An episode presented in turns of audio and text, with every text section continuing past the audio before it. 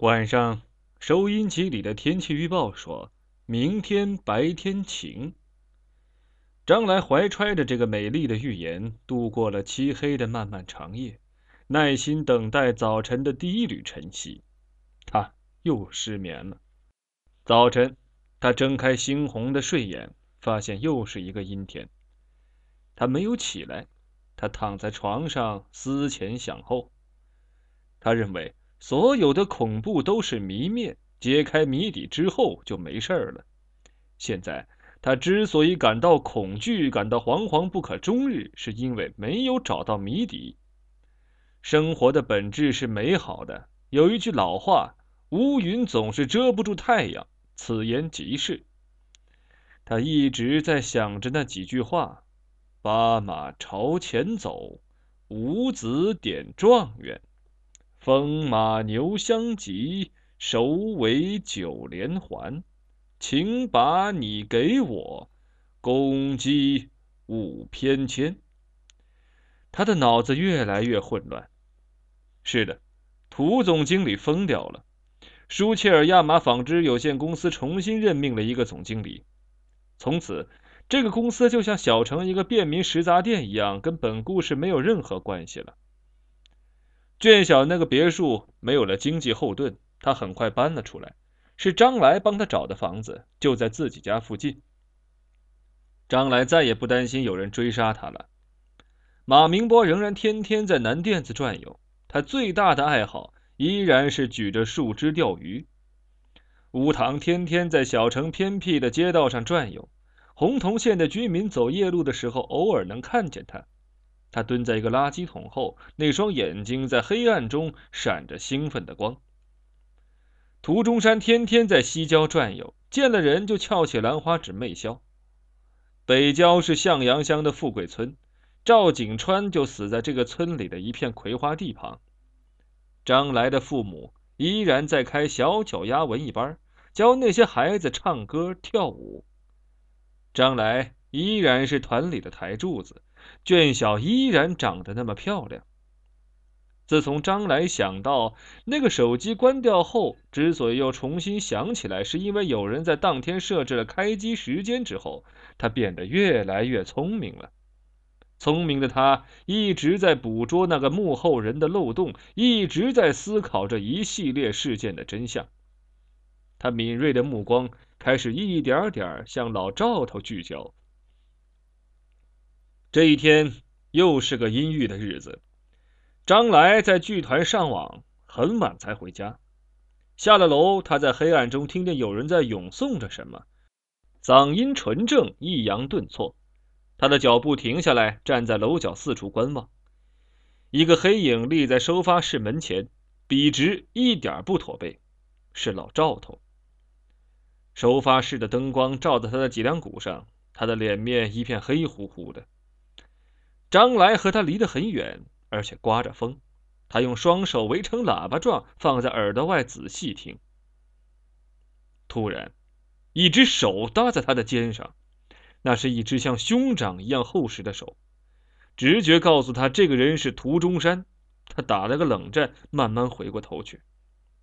不是涂中山，也不是张三，不是陶岩，不是雷鸣。是一张痴呆的脸，都快贴在张来的脸上了。你听什么？那张痴呆的脸慢慢的说。他没有看张来的眼睛，而是盯着他的耳朵，好像在对他的耳朵发问。他是老赵头的儿子，不知道他大名叫什么。我我在听是谁在朗诵。张三小声说。他突然感到自己很被动。他是正常人，而对方。是个痴呆，他是剧团的演员，而对方却不是这个单位的人，只不过是这个单位看门人的儿子而已。哎，你在这儿干什么？张来马上调整了一下姿态，严厉的问他。痴呆马上变得慌乱起来。我我我我来哭。张来低头看去，他拎着裤子，还没系上腰带。不远处楼房的墙面上有一片尿迹，在月光下。湿处比干处颜色深。哭完了吗？哭完了。走吧，走吧，走吧。张来走出那个楼角的时候，老赵头已经回到收发室了。从他藏身的那个楼角到收发室至少有一百米，中间是一条甬道，水泥固定鹅卵石，两旁是草坪。不过那草长得很高了，没有人割，显得有些荒凉。月亮越亮，那丛草就显得越深。张来朝大门走去，那个痴呆跟在他后面。张来的注意力在脚底下，明晃晃的甬道上，他的影子长长的，还有那个痴呆的影子也是长长的，两个影子都晃动着。张来不时的踩在痴呆那个影子的脑袋上。他觉得那个脑袋一点点爬上来，而且他听到后面的脚步也越来越近。他担心这个痴呆的手里握着一块砖，死在一个痴呆的手下最冤了，还不如自杀。他猛地回过头去，痴呆的脸几乎贴在他的脸上，他的手背在后面。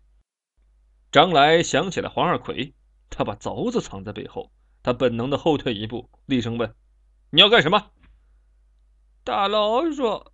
痴呆慢慢的说：“你把手伸出来。”他听话的把手伸出来，果然抓着一块砖。他把张来当老鼠了。张来正呆愣着，突然痴呆猛地举起那块砖，一下拍过来。张来的血呼的涌上天灵盖。他还没反应过来，痴呆的砖已经砸下来，准确的砸在一只老鼠身上。看来他是想从这片草丛跳进那片草丛。他不肥硕，很瘦小。他的速度像闪电一样射过甬道，却被痴呆砸死了。即使那块砖砸向张来，他都不会如此恐怖，无非是死于非命而已。若抢救的及时，也许仅仅落下个脑震荡。最令他恐怖的是，痴呆怎么会知道那只老鼠跳出来？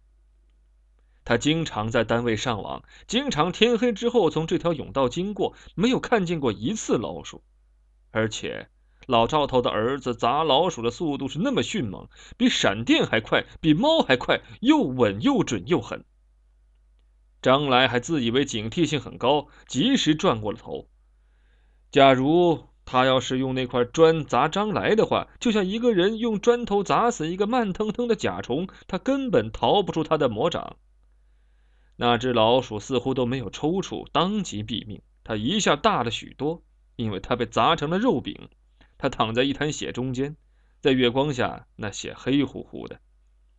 张来之所以看得这么完整，是因为那个砖头碎了，碎成无数块。你死了？痴呆嘿嘿嘿的笑起来。张来死了。